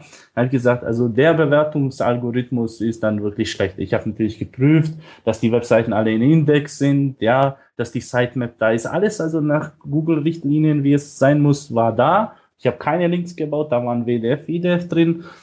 Und die wollten das halt nicht ranken lassen, ja, obwohl dann unter den Top 10 vier oder fünf Seiten ohne Links gerankt haben mit Inhalt, der einfach nur generierter Content ist. Ja. ja. habe gesagt, also darauf kann ich mich nicht verlassen und der Algo ist eigentlich für den Nutzer nicht gut, weil er findet meine Seite nicht, die eigentlich die Hauptinformation dazu liefert. Ich war richtig angepisst davon, weil ich hatte keinen Bock mehr Links zu bauen, jetzt jede Woche Links zu entfernen und so weiter. Ich sage, jetzt kommt Geschäftskonzept ganz grundsätzlich umdenken, weil das macht jetzt keinen Spaß mehr. Vielleicht ist es für jemanden noch lukrativ, ich weiß es nicht, aber für mich macht es keinen Spaß, wenn ich eine hochwertige Seite aufbaue und Google sie nicht rankt, aus irgendeinem Grund, der mir einfach nicht einsieht, ja. Und deswegen habe ich gesagt, bei einer Konkurrenz wieder, das muss ich dazu sagen, zu einer Konkurrenz, die einfach nichts zu bieten hat, ja, dann äh, sage ich mal AD Google und ich gehe dann was anderes machen, ja. Und deswegen habe ich dann Ansätze gesucht, die dann parieren können zu den Konversionsraten zu Google. Und dann kam ich halt auf diese tolle Idee mit Facebook, ja. okay. Und sollte das jetzt nicht mehr funktionieren oder sich komplett ändern, dann machst du halt im halben Jahr oder im Jahr was völlig anderes, nehme ich mal an. Ja, ich habe ja mittlerweile noch was Besseres gefunden, worüber ich in der Öffentlichkeit nicht geredet habe, okay. weil es eigentlich eine, sage ich mal, eine logische Schlussfolgerung, nachdem man exzessiv die Methode, die ich gezeigt habe, macht, äh, eigentlich dann daraus folgt. Das heißt, wenn man jetzt diese Facebook-Methode, die ich auf der Campus gezeigt habe, so eine Zeit lang macht, dann kommt die Idee, die ich jetzt gerade mache, eigentlich von alleine. Ja, und dann kann man selber dann machen im Nachhinein, weil ich sage es mal kurz und prägnant, ja, die E-Mail-Adressen, die man über diese Facebook-Werbung abgreift, sind das Beste, was man haben kann. Richtig. Ja. Das ist ja der klassische Spruch, da haben uns ja die, die Amerikaner predigen das ja auch schon so lange, the money is in the list. Das ist ja auch nicht erst von gestern. Genau, ja. Ja, aber ich habe das jetzt, sage ich mal so, gefühlt 15 Jahre lang habe ich das jede Woche einmal gehört oder gelesen. Ja, mhm. ich habe es noch nie ernst genommen, bis zu äh, einem Tag, der halt mein Leben verändert hat. Ja, ich habe es wirklich nie ernst genommen. Ich habe gesagt, ja, kommt wieder irgendeiner schnell reich geworden und der labert jetzt über irgendwelche E-Mail-Listen und bla bla bla. Ist doch Dreck von gestern, SEO ist besser. Ja, und immer war für mich in meinem Kopf SEO besser als E-Mail-Marketing und so weiter. Im Nachhinein denke ich ganz verkehrt rum. Ja gut, aber so ist es halt. Ich meine, ich finde es tapfer und echt mutig, dass du dich das auch dich dazu bekennst und sagst, so ist es halt. Ich finde es gut, dass du entsprechend flexibel bist, um das auch umzusetzen, dein Geschäftsmodell wirklich zu ändern. Das ist klasse und es passt. Ja. Ja, ja, ich denke mal, auch früher, sage ich mal, früher hatte man auch nicht die Zeit, alles auszuprobieren. Richtig. Und man hat einfach nicht das Gefühl, dass in einer E-Mail so viel Potenzial steckt. Man hat es einfach nicht, bis man es probiert.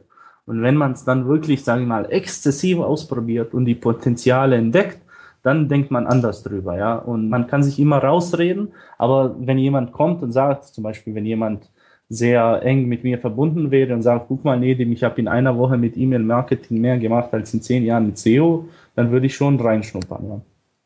Das Schöne ist ja, es gibt ja, du hast natürlich jetzt eine Schar von Fans um dich geschart oder auch halt eben Leute, die dieser Gruppe, die du gemacht hast, quasi beigetreten sind, was ja absolut in Ordnung ist. Du hast ja dieses Wissen dann quasi auch entsprechend verkauft oder eine, Eintrittsgebühr genommen. Was ich halt witzig finde, dass es natürlich immer wieder Leute gibt, die dann sowas gar nicht glauben, ja, und dann immer sagen so, ja, alles Blödsinn und wieder einer, der uns da was irgendwie, keine Ahnung, verspricht. Aber das Schöne ist ja, ich war ja auf der Campix da, ich habe es ja live mitbekommen, dass du ja diese Präsentation gemacht hast. Und du warst ja selber vom, vom Erfolg der Präsentation so überrascht und hast ja dann erst nachhinein hektisch quasi diese Landingpage gebaut, weil du auch gar nicht gedacht hast, dass überhaupt da jemand kommt. Also von daher weiß ich ja, dass das alles echt und real ist bei dir. Und so kenne ich dich ja nur auch. Und von daher hast du da meinen vollsten Respekt. Und ich find's geil, wenn's läuft, wenn die Leute kommen, wenn die Methode funktioniert, dann ist doch alles geil. Du hast bei Facebook hast du so schön was reingeschrieben und zwar, sorry Leute, aber vom Rumzicken allein wird man nicht reich. Finde ich sehr ja. schön. Ja. Aber so ist es halt. Also da sollte man sich auch gar nicht beschäftigen. Haters gonna hate. Das ist ja auch, äh, keine Ahnung, womit halt Markus Tandler jahrelang gekämpft hat. Ja, dass einfach Leute einem den Erfolg nicht, nicht gönnen oder es nicht glauben oder weiß ich was. Ja, aber wen interessiert's? Also Genau. Ja, also muss es ja auch so sehen. Also nach dem Vortrag, also es ist immer zwischendrin in dem Vortrag gab es dann Applaus und, und, ganz viele Menschen haben gelacht und haben, sage ich mal, haben nachgedacht über ihr Geschäftsmodell. Ja, danach, nach der Präsentation, da gab es Standing Ovations das war das, das habe ich gar nicht erwartet. Ja, dass, was weiß ich, drei, vier Minuten dann 50 Menschen klatschen. Ich war mir noch immer nicht sicher, warum alle da klatschen. Ja, und dann habe ich noch ungefähr gefühlt zwei Stunden im Flur verbracht mit, mit zig Fragen. Wie geht das oder wie hast du das gemacht? Dann ja. kam ich ja endlich zu meinem Essen. Ich wollte irgendwas essen. Ich glaube, draußen gab es Hähnchen oder so. Dann habe ich Wi-Fi angemacht auf mein Handy. Da waren 600 Freundschaftsanträge auf Facebook, ja.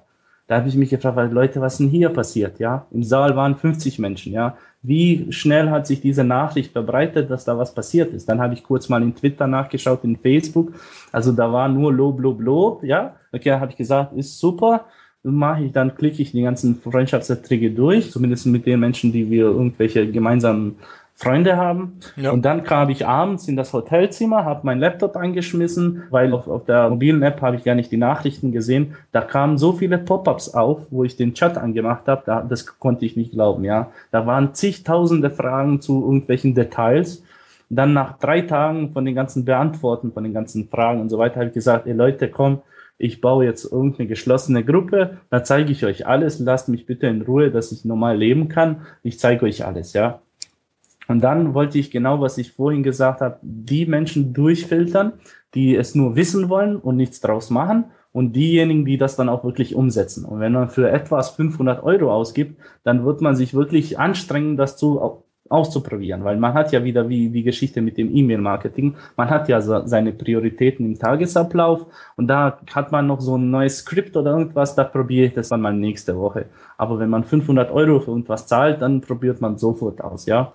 Und so ist es auch dann auch gelaufen. Sehr viele, also wir hatten jetzt schon 65 Mitglieder Davon waren jetzt in Stuttgart am 4.4. an unseren so Gruppentreffen 30 mit dabei. Mhm. Und ich fand es also klasse, was die Jungs daraus machen und wie weiter das, wie weiter treiben, wie, wie man das weitertreiben kann mit den ganzen Dingern, ja. Und dann irgendwann zwischendrin habe ich mal auch kurz mit Karl Kratz gechattet und habe ihn gefragt, ey, wie gehst du mit den ganzen Hatern um und so. Hat er gesagt, Junge, ich hatte so ungefähr 60 Prozent, also Fans und 40 Prozent Hater, ja.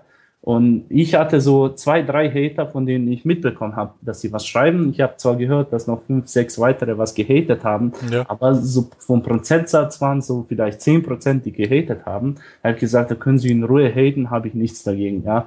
Weil Karl hat mir einfach jetzt das Gefühl genommen, ich, hab, ich bin eigentlich gut durchgekommen mit den ganzen. Okay. Also ich meine, je erfolgreicher man ist, desto größer ist dann der prozentuale Hateranteil sozusagen, oder was? Das könnte auch sein. Ja. ja. Okay, da musste oder, dann aber. Oder, oder es könnte auch darin sein, dass der, ja, zum Beispiel Karl Kratz redet ja was wirklich vom High-High-Level. Ich war ja eher auf der technischen Ebene, mhm. ein bisschen Psychologie dahinter, also nicht so viel. Und Karl Kratz redet ja so High-Level und es kann ja sein, dass es desto höher der Anspruch der Materie ist, desto weniger verstehen es. Und diejenigen, die es nicht verstehen, die haten dann. Das könnte auch sein, ja. da kann man ja fast eine wissenschaftliche Abhandlung drüber schreiben. Ja. ja auf jeden Fall ein cooles Thema, ja. Ich finde es auf jeden Fall Find, fand die sehr spannend, die Präsentation. Um das nochmal zu sagen, du hast ja auch gesagt wirklich, du, du löst dich jetzt damit von Google, also du hast gar keinen Bock mehr auf Google und willst dich diesem Diktat da nicht mehr unterwerfen, machst jetzt quasi eben diese Facebook-E-Mail-Marketing-Geschichte, also was ganz anderes.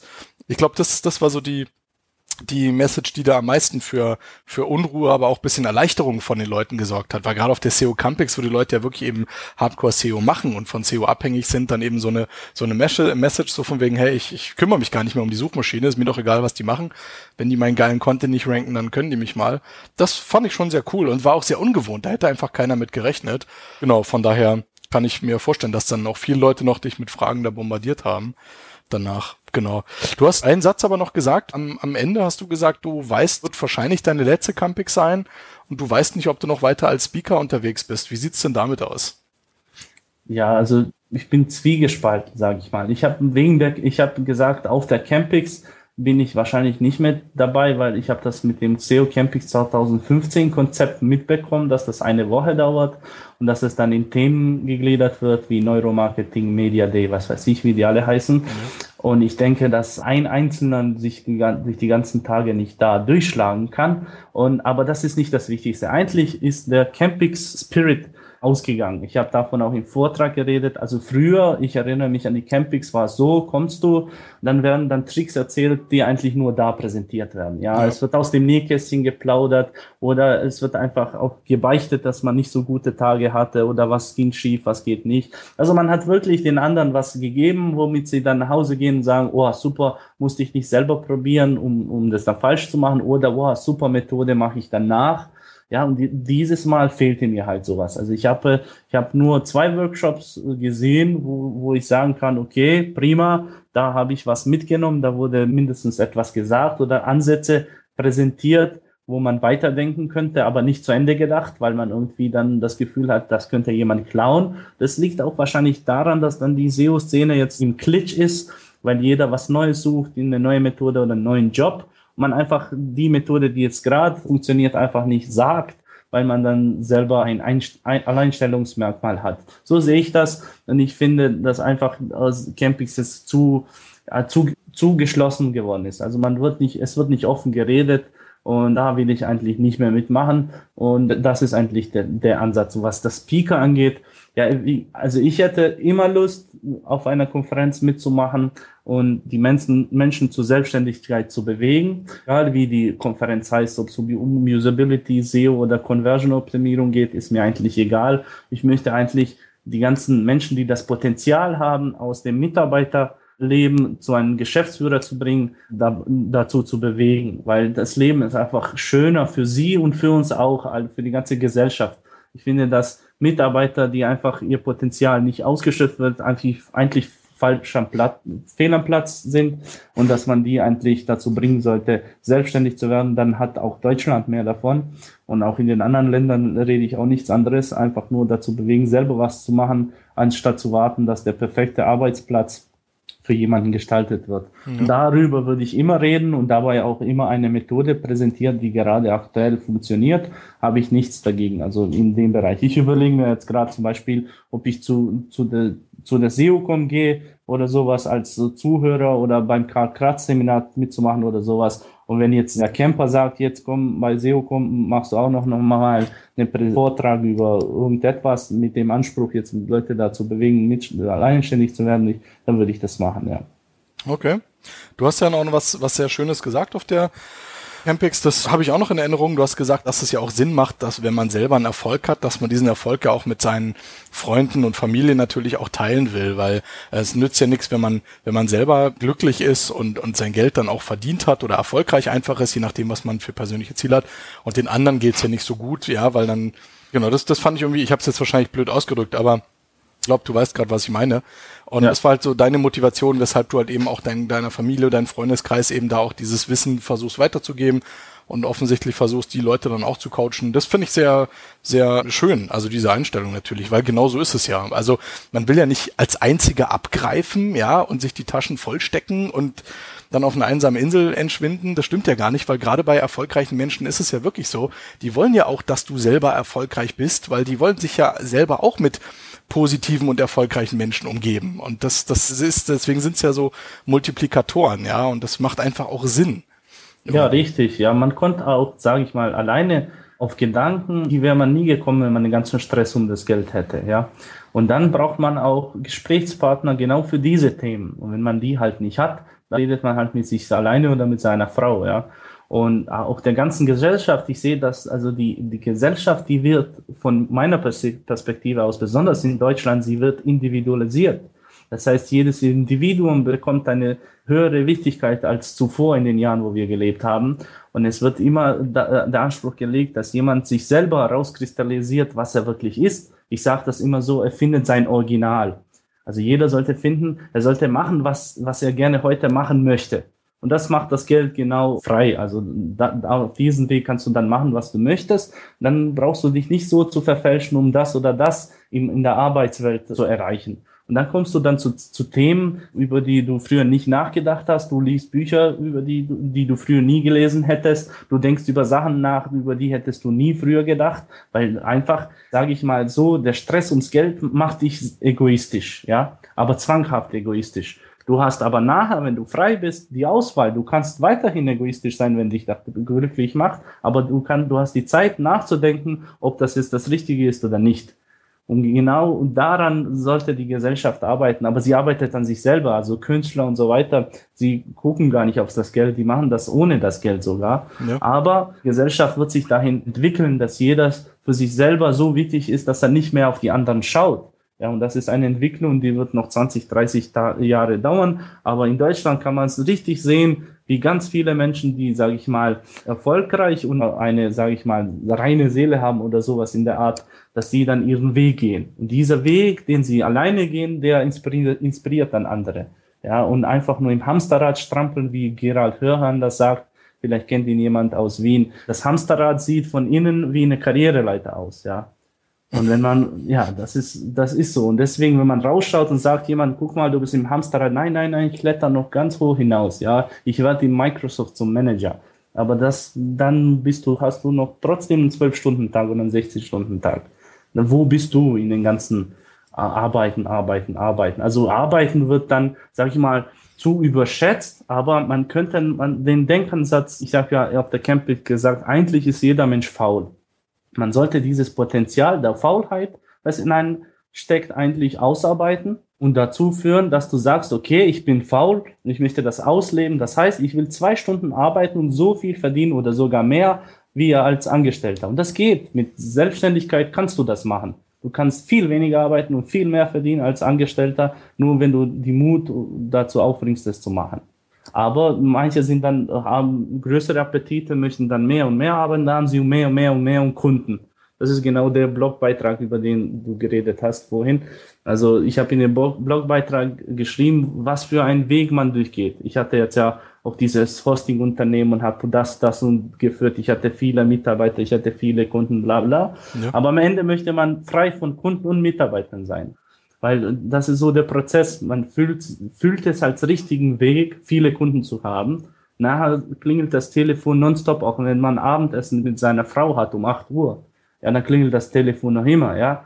Oder dann hat, ist der Mitarbeiter krank, du musst irgendwas anderes. Also das alles lähmt einen. Es nimmt ihm Zeit, die er anders investieren könnte. Und genau da kommt diese Faulheit zum Anspruch. Man kann immer das System so optimieren, dass man immer fauler ist, aber trotzdem immer mehr verdient. Man muss zwar ein bisschen mehr seinen Grips anstrengen, aber das geht wirklich. Da jetzt eine Frage, weil du hast gerade diese zwei Stunden nochmal angesprochen. Äh, arbeitest du jetzt dann aktuell selber zwei Stunden am Tag oder hast du jetzt möglichst viel auch äh, geoutsourced sozusagen? Gefühlt aber ich arbeite ich noch weniger. Okay.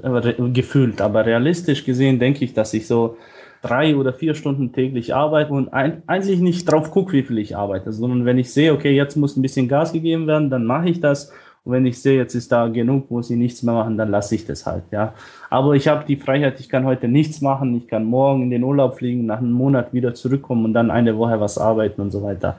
Aber auf jeden Fall, ich mache nur dann was, wenn ich inspiriert bin. Wenn der Tag, wenn es zum Beispiel wie heute regnerisch ist, dann mache ich halt nichts. Also ich habe heute wirklich nichts gearbeitet. Ich habe es zwar versucht, ich habe gesehen, es geht nicht, zehn Minuten, dann habe ich es einfach stehen lassen, ja. Weil es geht, ja. Aber das ist, ich habe da meine Faulheit bis zum Ende ausgeschöpft. Ja, ich glaube nicht, dass es weiterhin geht. Also, dass man nichts tut und Geld verdient, das wird schwierig, außer man hat, außer man hat so eine Ölplattform oder sowas. ich habe auch schon mal überlegt, in die Schlafforschung zu gehen, weil da Aha. kann man sich dann den ganzen Tag ins Bett legen und wird auch noch für bezahlt. Irgendwie, das, glaube das wäre so, wäre was für mich, weil ich mir auch mal gerne ein Mittagsschläfchen. okay. Ja, also, Richtig, richtig spannende Insights auf jeden Fall, die du jetzt hier uns verraten hast. Genau, auch viel, was wir jetzt über dich erfahren haben, weil ich denke mal, dass viele Leute jetzt halt gerade eben auch in Deutschland, ich, ich weiß nicht, wie viel CO Kontakte du hast und wie viele Kollegen du kennst, aber also auch für mich war jetzt extrem viel Neues dabei und extrem viel über dein, dein Leben und Werdegang, was ich auch alles total spannend finde, muss ich sagen. Also du hast richtig coole Stationen dahingelegt, ja, und warst hier überall und nirgends und hast ganz viele Hobbys und Sachen gemacht. Finde ich richtig klasse. Gibt's denn jetzt noch irgendein, irgendwas, was du noch konkret für dich vorhast? Du hast ja vorhin gesagt, okay, gut, wenn vielleicht fange ich jetzt wieder an, Billard zu spielen oder so. Hast du noch jetzt irgendein Ziel, worauf du noch, noch hinarbeitest? Oder andersrum, gibt's noch irgendwas Spannendes, was du mal ausprobieren möchtest und bisher einfach auch noch nicht die Zeit oder das Geld hattest? Materialistisch gesehen eigentlich nicht so viel. Eigentlich aus, aus ein paar Superwagen zu fahren, die man eigentlich auch mieten könnte und nicht kaufen muss. Ja, ich hatte mal vor, einen Helikopter zu kaufen, weil ich viel hier unterwegs war im Balkan, aber jetzt muss man immer eine Lizenz haben zum Fliegen und so sowas. Das habe ich nicht mehr vor. Eigentlich das Spannendste, was jetzt so kurzfristig auf mich zu, zukommt, ist, ja, ein Freund von mir geht im November, zieht er ein halbes Jahr nach Bali. Er hat er letztes Jahr drei Monate gemacht, dieses Mal macht er sechs Monate und ich werde wahrscheinlich mit meiner Familie zwei Monate nach Bali ziehen und mal sehen, wie sich dort lebt. Ja, das ist so, viele versprechen sich, äh, ja, viele versprechen sich sehr viel davon, jetzt am Strand zu leben oder sowas. Ich halt nicht so viel davon. Ich finde die Idee toll, zwei Wochen Urlaub zu machen oder so, aber mal sehen, was da passiert. Auf jeden Fall, Bali ist kein, gar kein schlechtes Örtchen, da was zu machen. Ja, und eigentlich, was mir geschäftlich noch im Sinn steht, ist eigentlich die ganzen Produkte, die ich verkaufe, sage ich mal, die Waren oder so weiter, die geliefert werden müssen, alle mit digitalen Produkten zu tauschen. Das heißt, nur irgendwelche digitalen Güter, sei es PDFs, E-Books oder Software zu verkaufen, ja. anstatt, anstatt Waren, weil man da noch viel immer nachhaken muss und die Kunden nicht zufrieden sind und dann wenden sie sich immer an mich und so weiter. Ja, da, das würde ich gerne dann noch, noch ausknipsen, damit ich auch diese störende Linie nicht mehr habe. Ja, und das ist eigentlich das Optimale. Einfach ein bisschen schreiben, das sind das paar Bücher, die den Menschen helfen und die dann verkaufen. Das ist doch prima. Ich wollte gerade sagen, wann kommt denn da jetzt mal der, der, der Ratgeber oder die, die Zwei-Stunden-Woche sozusagen, da, das Buch von dir? Ah, nee, das kann man eigentlich. Ich, ich halt, also ich fand das Buch Vier-Stunden-Woche von Tim Ferriss toll und es gibt viele schöne Ansätze dort. Man kann aber nicht jemanden eins zu eins coachen, wie man selber gemacht hat. Geht nicht, jeder hat so seinen eigenen Weg. Es muss auch gar nicht das Ziel sein. Ich habe viele Menschen gesehen, die sind glücklich, wenn sie acht Stunden arbeiten. Sie mögen es einfach jetzt irgendwie acht Stunden zu arbeiten, sage ich mal so. Also sie wertschöpfen davon viel mehr aber sie mögen es halt so, so zu arbeiten. Also nicht jeder ist so drauf. Jemand arbeitet einen Monat, dann ist er drei Monate weg. Der andere arbeitet jeden Tag zwei Stunden. Der andere setzt sich eine Woche hin, schläft gar nicht. Was weiß ich. Also jeder hat so sein Konzept. Hauptsache, also man steckt seine Ziele, sage ich mal, realistisch. Ich habe das mal früher als Angestellter mir so vorgestellt. Der Unterschied zwischen ein und 2000 Euro ist ja riesengroß der zwischen 2 und 3.000 nicht mehr so groß und zwischen 3 und 5.000 fühlt man einfach nichts. Und dann nach 5000 Euro ist das da alles das Gleiche. Also als Angestellter, sage ich mal so.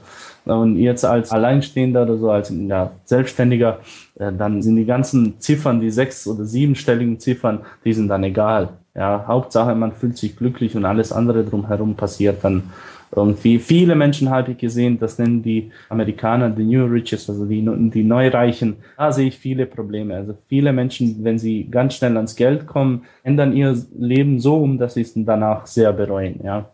Und daran sollte man eigentlich arbeiten, sich gut Gedanken machen, was man eigentlich aus seinem Leben machen möchte. Und dann, wenn das Geld da ist, dann kann man eigentlich machen, was man möchte, ja. Richtig. Ja, cool. Also das war auch ein super Schlusswort sozusagen, weil ich denke mal, wir haben ausführlich jetzt alles besprochen. Du hast uns, wie gesagt, tolle Sachen erzählt. Klasse, was du so vorhast, klasse, was du machst. Also auf jeden Fall muss man ja immer auch neidlos Respekt zollen und anerkennen, wenn auch jemand Erfolg hat. Du hast es ja selber gesagt, es gibt immer so die Neugierigen, die erst alles wissen wollen. Da zähle ich mich leider auch dazu, muss ich gestehen. Und die dann erst in die Umsetzung gehen. Ja, aber letztendlich muss man einfach nur was machen. Erfolg buchstabiert man ja mit drei Buchstaben, T-U-N. Äh, genau, man muss einfach was tun. Und ja, geil. Also wie gesagt, ich finde es geil, dass es bei dir klappt. Ich finde, du bist einfach ein sympathischer Typ. Ja, du kannst gern, du kannst einfach geil quatschen. Du hast eine coole Ausstrahlung. Ich freue mich auf jeden Fall, wenn wir uns irgendwann nochmal sehen. Ja. Und denke ich mal, jetzt haben wir soweit alles durch. Gibt's, gibt's noch was bei dir? Haben wir irgendwas ganz vergessen? Eigentlich nichts. Viele fragen mich, also es ist immer der Hintergrund, ich möchte diese menschlichen Grenzen immer, äh, sage ich mal, so ausgleichen, dass jeder jeden gleich sieht. Ja, besonders in Deutschland. Ich, ich bin so von der Mentalität her mindestens 50 Prozent deutsch und man muss es zugestehen, wir sehen die anderen Nationen irgendwie anders. Man sollte die anderen alle kennenlernen und zu sehen, dass wir alle Menschen sind. Deswegen würde ich alle einladen, mal nach Bosnien zu kommen. Und in Bosnien gibt's Krieg schon 20 Jahre nicht. Viele fragen mich noch heute, ist in Bosnien noch immer Krieg? Ist es jetzt da gefährlich oder so? Also viele Millionen Touristen kommen nach Bosnien. Aber es, okay. gibt, es gibt so ein Event und das ist das Sarajevo Film Festival. Und da kommen Angelina Jolie und Brad Pitt und Morgan Freeman und alle hinzu. Und die Stadt Sarajevo ist eigentlich, ich sage es immer so, Paris, Milano, Sarajevo. Also eine Fashion-Hauptstadt, würde ich mal sagen, auf jeden Fall. Eine Multikulti-Stadt. Also da leben wie in Jerusalem alle zusammen, aber sind halt jetzt nicht mehr krieglich da verwandt. Und in Sarajevo Film Festival ist dieses Jahr vom 15. bis zum 23. August wenn ihr mal eine tolle Stadt sehen wollt, wenn ihr irgendwie so ein tolles Event miterleben wollt mit, mit Celebrities und mit VIP-Partys, wo ihr auch wirklich reinkommt und dann auch dann alle Menschen kennenlernen könnt, dann kommt nach Sarajevo, aber bucht es bitte jetzt schon morgen. Ja, also ich denke jetzt, wenn ihr jetzt schon bucht, ist es sehr, sehr, die besten Hotels sind ausgebucht, aber ein Event in Europa, ich war auf vielen Filmfestivals, ich war in Cannes, ich war weiß weiß ich woher, und äh, also das Sarajevo Filmfestival hat sich, hat's in sich, weil die Stadt, die lebt 24 Stunden da und man hat wirklich was zu sehen. Also neben dem Filmfestival hat man so viel zu sehen und viele Menschen zu treffen aus der ganzen Welt, die da antanzen, um, um das mitzuerleben. Würde ich euch einladen, kommt und lernt mal so Mini-Jerusalem kennen und ich, ich denke, das wird euch Spaß machen. Und wenn ihr halt nicht kommt, dann nähert euch den ganzen Mitmenschen aus egal welchem Land in Deutschland an, weil es lohnt sich, die Menschen wirklich kennenzulernen und nicht von oben runter zu schauen. Das war's für mich. Okay, alles klar, cool. Ja, bin ich ja mal gespannt, wer da dem, dem Aufruf folgt und kann man sich dann quasi auch bei dir melden und dann kann man da zusammen mal einen Kaffee oder ein Bierchen auch trinken, ne? Auf jeden Fall. Also ich bin die ganze Woche da, wo, wo das Sarajevo Film Festival ist, bin ich unterwegs und das bestimmt in Sarajevo sein, können, können wir uns natürlich anfreunden in Facebook und das und mal uns treffen und Bierchen trinken. Ja, und die Webseite ist sff.ba, also wie SEO BA halt SFF wie Science Fiction Fiction. okay, das ist dann Sarajevo Film Festival, nehme ich mal. Genau, genau, genau. Okay, klasse, hat mich sehr gefreut, war eine coole Sendung. Wie gesagt, wir haben tolle Sachen erfahren. Meine Lieblingsstory ist und bleibt diese, diese Amerika-Geschichte. die, die finde ich einfach, finde ich total legendär. Hat großen Spaß gemacht, Nedim. Schön, dass du quasi äh, dir die Zeit genommen hast, weil du bist ja im Moment logischerweise jetzt auch extrem viel beschäftigt, weil tausende von Leuten dich da mit ihren Fragen bombardieren und du ja auch dein Business jetzt irgendwo noch vorantreibst. Deswegen hat es mich umso mehr gefreut, dass du noch so kurzfristig Zeit hattest. Und ja, ich bin gespannt auf eure Kommentare da draußen. Ich hoffe, euch hat die Sendung gefallen. Und also wenn was ist, dann könnt ihr es gerne in die Kommentare reinschreiben. Ansonsten, ich verlinke halt noch so ein paar Sachen vom Nedim, seht ihr dann in den Show Notes. Und das war's schon an dieser Stelle. Wir haben eine Minute, Stunde 15, genau, Stunde, 15 Minuten ungefähr. Das passt von der Zeit. Ich hätte jetzt echt gedacht, dass es länger wird, muss ich sagen, weil ich hatte noch so viele Fragen, aber der Nedim und ich, wir sprechen ja relativ fix, deswegen eine Stunde 15. Genau. Ich bin an dieser Stelle dann eigentlich auch schon raus. Euer SEO Deluxe hat mich sehr gefreut und ich übergebe wie immer das Schlusswort an meinen lieben Gast, den Nedim Neximus Nedo Shabic. Vielen Dank und auf Wiedersehen. So, eigentlich vielen Dank, Marcel, für die Möglichkeit, mit dir so ein tolles Interview zu führen. Und ich wünsche eigentlich, dass die Welt voller Marcells wird, weil so offen und offenherzig wie du bist, so soll es sein. Und deswegen haben wir uns auch so toll kennengelernt und eigentlich unsere Freundschaft gefestigt. Und ich hoffe, dass die Menschen auch außerhalb des ganzen Geschäftsbereichs miteinander so umgehen und dass daraus Freundschaften entstehen, weil die dauern länger als irgendwelche SEO-Geschäftsmodelle. Vielen Dank nochmal.